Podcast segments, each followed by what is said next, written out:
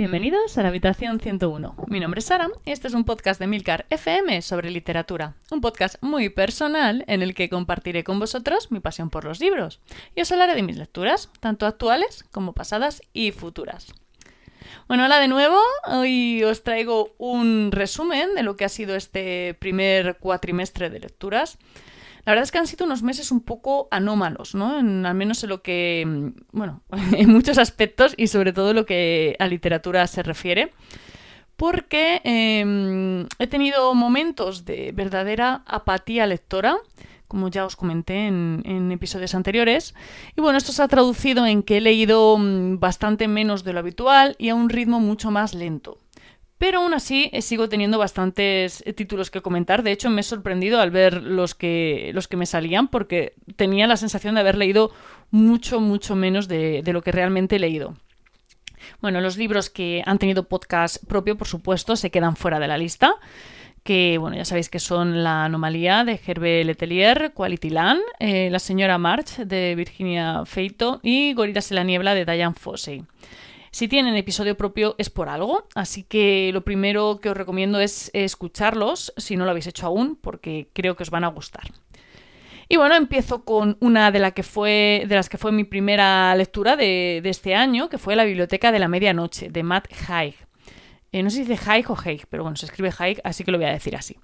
Es una novela que me llegó a través de una recomendación y que me llamó la atención por su portada. No sé a vosotros, pero a mí una mm, portada bonita me suma bastantes puntos a la hora de decantarme por un libro. De hecho, el otro día eh, tuvimos un debate sobre, sobre este tema en Twitter y leí más tarde, hace nada, hace yo creo que ayer, incluso una mm, un pequeño comentario sobre este tema que decía que bueno que al final parecía que podía ser incluso superficial pero yo creo que nada más lejos de la realidad no al final eh, te atrae la portada hace que, te leas la sinopsis y te llama, pues te lees el libro. Yo creo que es importante el, aspecto visual también a la hora de, acercarte a un libro. Eh, hace nada comentaba con eh, May de mis reseñas el tema de mm, un libro del que os voy a hablar ahora más adelante y también de mm, una novela de la que hablé hace, yo creo que fue hace dos años, que se titula El pájaro burlón de Walter Tevis, que ahora ha sacado una nueva edición eh, con un nuevo título, una nueva portada y bueno, le han dado un lavado de cara que yo creo que le ha sentado muy bien a, la novela, aunque a mí no le haya gustado, ¿vale? Entonces, bueno, creo que sí que es, que es importante el, tema de, las portadas, que sean portadas pues llamativas, creo que hay mucho trabajo en esto y no creo que mm, comprar un libro por su portada o sobre todo porque no creo que al final se compre por su portada, ¿no? Pero que te llame un libro la atención por su portada no me parece ni mucho menos superficial y me parece también un reconocimiento al trabajo de los ilustradores y de las personas que realizan estas portadas. Y bueno, no me lío más. Eh, bueno, como os decía, obviamente de este libro también me llamó la atención su sinopsis, como, como os comento, aunque es verdad que luego no fue lo que yo esperaba. La Biblioteca de la Medianoche es eh, bueno, lo que dice la sinopsis, ¿no? Es que es un lugar que se encuentra entre la vida y la muerte, repleto de estantes con libros, y en cada, en cada uno de esos libros se va a encontrar la vida que podría haber sido de haber tomado una decisión diferente en un momento concreto. Y bueno, más o menos de eso va la historia, ¿no? De una mujer llamada Nora que acaba en esa biblioteca por circunstancias que nos voy a contar y se pone a abrir libros y a vivir otras vidas, ¿no? Otras decisiones que la hubieran llevado por otro camino. A mí me recordó mucho a una serie canadiense que se titula Bean Erika, no sé si la habéis visto, la verdad es que estuve muy enganchada en una época y bueno, la verdad es que no me sorprendería nada que el autor se hubiera inspirado en ella porque la serie es bastante más antigua que el libro. El libro en sí pues es bastante dinámico, la, esa variedad de situaciones, de escenarios que plantea pues lo hace muy ameno. Me ha fallado un poco que tiene como cierto mm, tufillo, ¿no? Libro de autoayuda, que a mí personalmente no me ha acabado de convencer, no es algo que me suele gustar. Y bueno, eh, sí que es verdad que tengo que decir que para la simpleza de la trama y la conclusión final a la que llega, pues me da la sensación como de que sobran páginas, ¿no? Y que en algunos tramos sí que llega a resultar incluso pesado, vamos. Eh, no es una novela excepcional, pero se lee bien y entretiene. Y bueno, a mí la historia esta de soñar con otras vidas, pues siempre me hace gracia. Tras la lectura de esta historia, pues me, topé leyendo reseñas eh, con otro título de este mismo autor, del que hablaban bastante bien. Se titula Cómo detener el tiempo y bueno, me gustó mucho el título, la verdad es que me llamó la atención y me apeteció leerlo. Y no me equivoqué. Eh, lo que Matt Hay nos propone en esta novela es una historia sobre inmortales, que es un tema que a mí me gusta mucho. Y lo sabréis porque, de hecho, hice un, un capítulo especial en Habitación 101 sobre este tema. O sea, es uno de mis temas fetiche. Así que, bueno, me, me gustó, ¿no? Eh, aunque realmente no es tanto como sobre inmortales, eh, es más bien sobre personas que no envejecen. Tiene una condición que en el libro se llama anageria y básicamente hace que envejezcan a un ritmo mucho, muchísimo más lento que los, que los demás. En el caso del protagonista de esta historia, que se llama Tom, tiene 400 y pico años ¿no? y aparenta pues, tener como unos 40. No es nada nuevo, eh, es un tema que se ha tratado en, películas. Eh, por ejemplo, me viene a la cabeza El secreto de Adaline o, mm, hablando de libros, pues la saga de los longevos de Eva García Sáez. Bueno, de todos estos, ya lo, este libro, por ejemplo, ya lo comenté en el, en el podcast que os indicaba, el que creo que se titulaba Inmortales, que va de precisamente de este, de este tema. Así que, bueno, podéis imaginar que la novela de Hayek empezaba con cierta ventaja. Definitivamente eh, ha sido un libro que, a ver, no me ha parecido excepcional, pero me ha gustado bastante. Es una historia que creo que le falta un poquito de, de fuerza, ¿no? Más... Es una historia más de personaje que de acción, es poco arriesgada y al final se queda en una historia muy básica simplona, eh, a la que se incorporan elementos que sí que me han gustado mucho, ¿no? Como cameos de personajes históricos, que siempre es un punto. Pero bueno, luego hay otros puntos como la explicación final, eh, lo que es la mayor incógnita, ¿no? Que plantea toda la historia, que a mí personalmente me ha parecido muy decepcionante. Y bueno, eh, me ha dejado un sabor un poco agridulce, aunque la sensación de general yo diría que es positiva, sobre todo porque esta temática ya, ya os repito que es que me, me, gusta mucho, entonces es fácil conquistarme cuando es un libro de este género. Por cierto, he leído que se planea una adaptación de esta novela a la pantalla con, a ver si lo digo bien, Benedict Cumberbatch, seguro que lo he dicho fatal, pero bueno, como protagonista, que es algo que la verdad es que pinta bastante bien. Posiblemente creo que Hollywood sí que le va a dar el, toque de acción que, que esta historia pide a gritos. Bueno, sigo con Ruin de Juan Tallón. Es una historia que llegó a mí con muchísimo, muchísimo hype porque había leído muchas críticas muy positivas sobre ella. Y bueno, la verdad es que la cosa prometía cuando la empecé. Habla de un piso de estudiantes en Francia en el que se produce una explosión y bueno, luego nos habla de las consecuencias de la misma. Estuve muy enganchada en los primeros capítulos, pero luego como que todo se me empezó a desinflar. Tallón elige contar su novela de una manera coral, utilizando a los distintos protagonistas, eh, tanto directos o indirectos del hecho eh, que, os, que, os, he remitido antes, el de la explosión, ¿no? Se utiliza como voz narrativa. Y para mí esa fue la primera decepción, porque yo no consigo distinguir a unos personajes de otros. Es como si no tuvieran voz propia. Todos me suenan exactamente igual en la cabeza, se expresan igual, piensan de la misma manera y bueno, no los diferencio. ¿Y qué sentido tiene leer la misma historia una y otra vez contada de la misma forma? Pues bajo mi punto de vista, ninguno.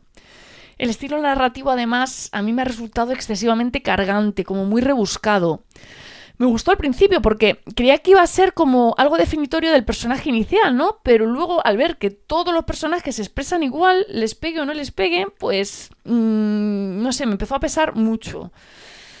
Eh, es algo que da mucho peso a la narración y hace que cueste, cueste avanzar por ella. ¿vale? La historia es, sí, es simple, no, no tiene sorpresas, no tiene giros de guion y lo que cuenta es lo que es, no tiene más.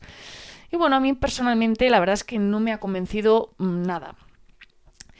Sigo con Pelea de Gallos de María Fernanda Ampuero, que es un libro que conocí a través de un tuit de la propia autora, eh, una autora ecuatoriana, y me hizo bastante gracia porque contaba que, que le había dado a leer a uno de, de, los relatos que aparecen en este, en este libro, titulado Subasta, a una de sus citas de Tinder, y el muchacho había huido despavorido me picó la curiosidad y me lancé a la lectura. Subasta es el relato que abre esta antología y he de decir que me parece muy bueno, bastante brutal, eso sí, no me extraña que, el chico se, se asustara, pero muy bueno. La verdad es que merece la pena leer, aunque solo sea esta historia, porque mm, creo que es de esas historias que marcan la diferencia. Luego ya la cosa va un poquito más desigual. Me he encontrado relatos bastante flojos, al menos para mi gusto, que me han pasado un poco sin pena ni gloria. La mayoría de los relatos están narrados por niñas, algo que aporta un punto de vista muy curioso a esta historia. Eh, porque mm, eh, tiene como, vamos, casi todos los relatos tienen una dosis de violencia muy alta y claro, son muy crudas, entonces eh, cuando lo cuenta una niña como que te, te, choca, ¿no? Y te pone en una posición un poco incómoda como lector.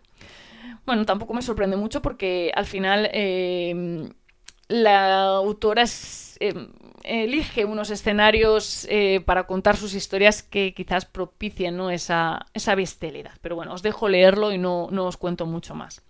Y sigo con dos thrillers, El buen padre de Santiago Díaz y Progenie de Susana Martín Gijón.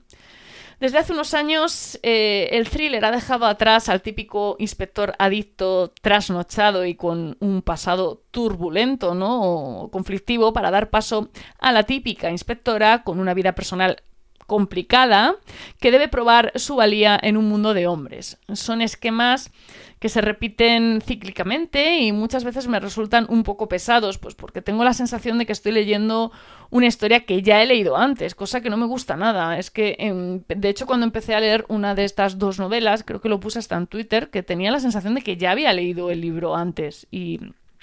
Y después me di cuenta de que no, que realmente lo que pasaba era que se parecía excesivamente a otro, otra novela que había leído. Era, había tantas similitudes que yo tenía la sensación de haber leído eso ya, ¿no? Y bueno, cuando se van repitiendo además clichés, pues como el típico romance con el subordinado al que no soporta al inicio de la, de la historia, ese momento en el que se enfrentan solos al asesino porque no hay tiempo de pedir refuerzos y, oh sorpresa, el asesino los captura, y bueno, todos esos momentos que parecen un poco copy-paste de, de una novela a otra, pues ya es que me desespero. Bueno, concretamente estos dos thrillers no me han convencido y bueno, siento decirlo, ¿vale? Es verdad y a su favor diré que se leen de una sentada y tienen un ritmo muy ágil, cosa que creo que es muy importante en este género y que parece que muchos autores han encontrado como la fórmula mágica para conseguir, ¿no? Capítulos muy cortos, mucha acción, un subidón de tensión al final del, del capítulo toques de humor para ir rebajando un poco el tono. Eh, además, suelen usar para esto el contrapunto, ¿no? El personaje secundario. Una mm, violencia muy extrema, un, asesinato muy llamativo, un asesino especialmente cruel, un inspector, inspectora especialmente inteligente. Bueno, eh, seguro que reconocéis, eh, a medida que os digo esto, os vienen a la cabeza varios títulos, ¿no? Bueno, pues es un poquito la fórmula de, de la felicidad, ¿no? Y está muy bien. Yo personalmente no soy muy fan de todo esto. Em, para mí el maestro del thriller es Pierre Lemaitre, del que ya he hablado en el, en el podcast. Entonces, al final, eh, aun siendo esto lo que me gustan, thrillers un poquito más distintos que se desmarquen de, lo habitual, al final yo busco entretenimiento, como todo el mundo, ¿no? Y sí que puedo decir que es verdad que estas, estas dos novelas se leen en dos tardes y enganchan, ¿vale? El problema es que la sensación de tomadura de pelo que se te queda al final cuando las terminas, pues está ahí, ¿no? Porque si a mí algo me indigna en un thriller, si hay algo que no, que no llevo nada bien, es que al final nada tenga sentido. O sea, las piezas para mí tienen que encajar y no vale hacer carambolas, no vale sacarse cosas de la manga a última hora para justificar algo que metiste al inicio de la novela para enganchar al lector. Los malos no pueden parecer caricaturas y si hay algo que me irrita especialmente es ese malo que confiesa a cámara cómo tramó su crimen para que el escritor eh, tenga más fácil el desenlace. Eso lo siento, pero no. Y dentro del género eh, sale bastante mejor parada quien se ha llevado a Daisy Manson de Cara Hunter. La novela nos va a llevar por la investigación policial que trata de averiguar qué ha pasado con Daisy Manson, ¿no? que es una niña que ha desaparecido durante una barbacoa familiar. Me gusta mucho cómo está llevada la historia, aunque no nos vamos a librar de algún que otro quiche, ¿vale? En esta nos toca el policía atormentado pues, por un hecho traumático de su vida personal.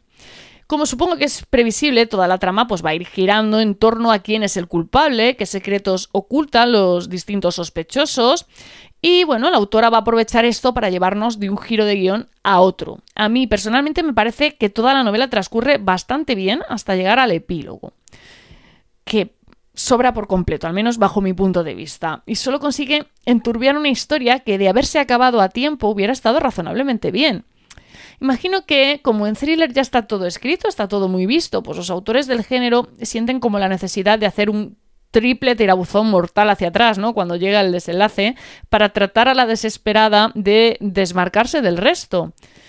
El problema es que cuando haces esto, pues a veces consigues, es un, final eh, artificial, ¿no? Que no ofrece ninguna coherencia con el resto de la trama. Y para mí eso, pues es mm, casi más decisivo que el resto de la historia.